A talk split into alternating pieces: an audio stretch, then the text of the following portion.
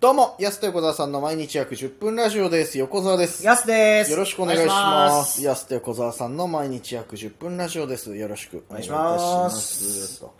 いうことで、はいあの、何回か前にさ、わあの人とあの人付き合ってたんだみたいな、あの、ゴシップ話した回あったじゃない。ああ、はい。なんか、それを多分なんかね、いろいろ調べすぎたせいか、なんか YouTube でもさ、なんか結構昔の番組出てきちゃうようになっちゃって、なんかあの関連動画 で。出てくんのよ、なんか結構。まあ確かに。そうそうそうで最近見たやつ「ヘイヘイヘイ」とかはい。出てきて結構ああの出てくるわ。そうそう僕も、あの、へいへいへいの、布袋さんの回と氷室京介の回出てくる。ああはいはいはいあと松山千春の回とかねあ、そうそそう。うそうそう出てきてちょっと調べたらすぐこれ反映されちゃうなと思ってまあ優秀なんだけどなと思いながらあれ恥ずかしいっすよね。恥ずかしいあのすぐ、すぐ反映されるから。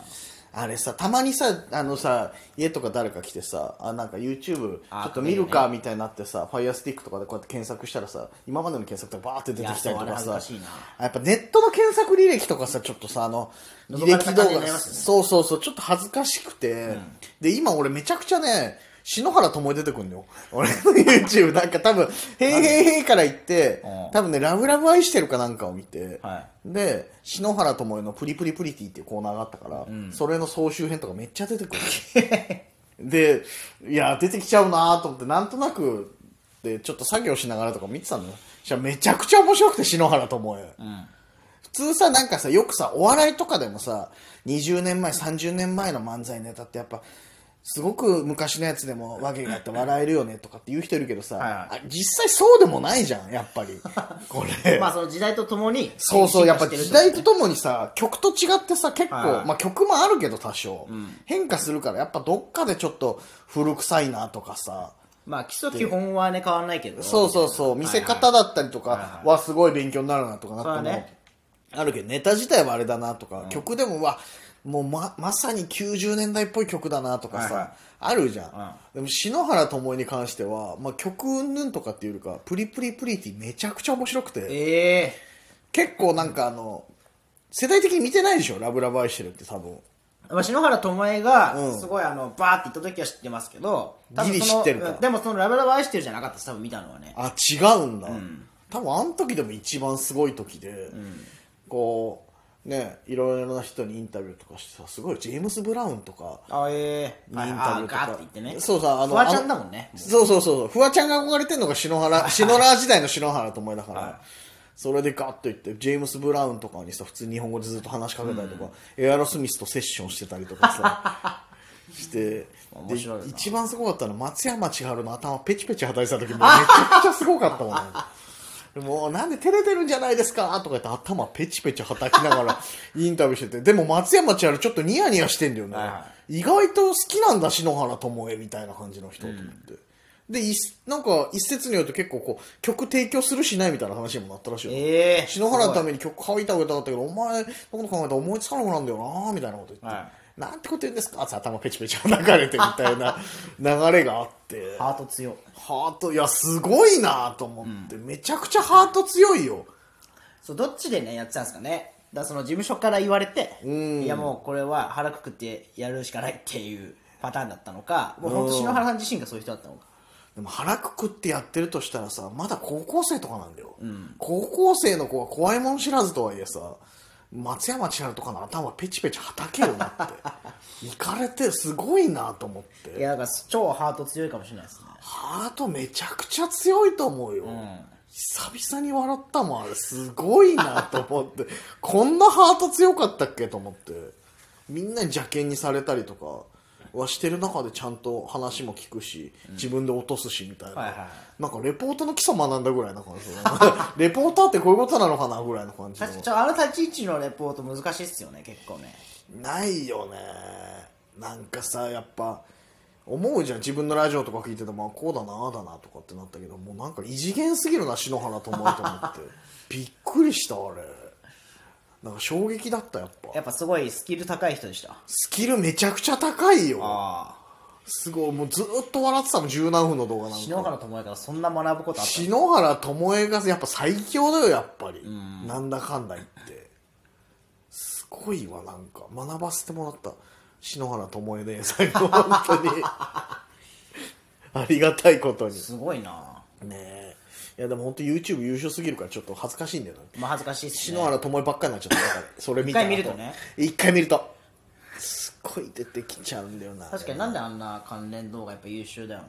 うーん。相変わらず野球見たら野球の話ばっかりになりますねなるね。めちゃくちゃなるからあの江川卓さんチャンネルやってるの知ってます、解説したんでしょ、なんか。あはいあはれい最近,、最近だよね多分確かね最近うん江川さんのチャンネルね、はいはいあれ見ちゃう掛布との対談ねまたちょっと見ちゃっ好てき だ掛布さんとねね。最近なんか掛布さんめっちゃ出てくんだよな対談に毎回、ねえ。うん、で江川掛布ってあの本当仲いいんで、うん。はい、年も一緒年だもし一ね。緒でライバル関係でね当時引退する時期もね、近いんだよね。あそうそうそう1年違いとかで引退してんだよ。まだ若くして32、3とかで2人とも引退してるかそうら。なんですああそっかそうっすねでそうそうそう結構その見てほしいんですけど、めちゃくちゃ仲いいんですよ、ねえ。そうなんか「お前今日何気に引きちゃうんだよ」みたいな「俺引き出すね」みたいな掛布も「俺引き出すよ」みたどいなっちがグイグイ行くのいや掛布がなんかってあれどうだったのあの空白のあの時の朝みたいなお前そうそなれんだ何聞きに来たんだよみたいな江川も結構江川さんもノリよく喋るんですよ江川さんそんな感じで話すのお前何お前しょうがねえなみたいな江川さんってめちゃくちゃ丁寧な人じゃんそうそうそうそうあそうなんだ結構やっぱ同級生だからめちゃくちゃ仲いいですよそのあ感じがもうちょっといいそんな感じのあんま見ないね YouTube だからはっちゃけてんのかなちょっとあ多分ねその掛布さんだったからかもだから松坂とかとも対談してるんですけどやっぱそれは普段のあの解説のね江川さんちゃんとねどうですか大谷君はねとか敬語でね松坂選手はとかそうすごいい丁寧なんですよ江川うん掛そう布さんとの時はすごいいい空気あの二人のだから共通点あるよ ね選手に対して敬意払ってさそうそそううそうそう掛布さんもねな,、ま、なんとか選手っていうね絶対ねそうそうそうそうあんまりね言わないですもんねあいつはみたいな直属の後輩だっても絶対ちゃんとね、敬語で話すしさなんかやっぱその辺気合うのかもイズムがねやっぱイズムがやっぱいやーそれでいやその江川さんのそのまあ有名な空白の一日とか、はいはいはい江川さんってそのまあ巨人に3回ドラフト1名指名されて巨人に入れなくて、結局そのは最後ね阪神の小林茂投手とのそうそうそトうレードで巨人に来たっていう経緯があるんですけどそうそうそこまでの過程の話とかね、はいはいはいはいはなんであれ巨人に入入りたかったのかとか、その辺の話も全部してくれるんですね江川さんあ大学受験の話とかねああはいもともとだってあれ法政かあの人そうでも本当は早計で野球やりたかったんですって、まあそのまあ、落ち落ちたんだ今よこねの動画のネタバレになるんですけどはいあーそうそうそうそうなんかねいそうやあるんだよねその大学生活波乱すぎて結構ねそうそうそうで、結局法政行ってっていういや本当はでもプロ入り高卒でプロ入りしてたら、ね200勝上げてたんじゃないかっていそううですねでも大学野球やりたいっていう意思があったんですよだから最初普通に断ったんですって高校から入る時はでもだからあれらしいよその総計に憧れたけど結局落ちて法政入って、でもぜ実際の六大学の現状を見てびっくりしたみたいな話もあるしねあーもっと思い描いてた六大学違うってこんななんか閑散としてんだみたいなのあったらしいからね、はいはいやでもそれで も135勝かな確か江川って、9年で135勝だよいすごいっすねすごいとねんでもないっすねだから本当にあれなあ駆け抜けてるもんなすごいだ若いよなもうだからもう引退してるよあ僕 が今年で 江川ならやだね ここ江川なら今年引退だよここまででそんな積み上げてきたのそうそうすそうごくないもう120 103 120何勝上げてるってことめちゃくちゃすごいよ今の安の年ですすげえなしそかうだもよしかも社会人まで行ってでしょそう卒でしょそう社会人というか大卒プラ大ス1卒年そうそうそうそうそう、浪人してでしょ、相当すごいですねそうそうそうっからで積み上げて120勝はすごいなすごいよもう引退考えたらその肩に針打ちまくってる時の江川と同い年でいますよ 今年だから安も小早川に打たれたらもう引ゾッと退しますよ ねその早めに出した選手の赤星とかそうだけどああそうじゃない、ねだから年のあれ見てびっくりする本当にはいはいはいそう落合のね三冠王とかもそうだけど、うんもうほぼためじゃんみたいなそうだよ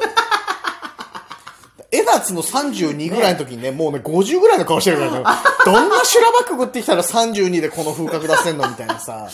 やっぱ昔の野球選手、まあちょっと老けてるのもあるけど、まあねうん、にしても、にしてもだなっていう、ややっっぱりねぱそ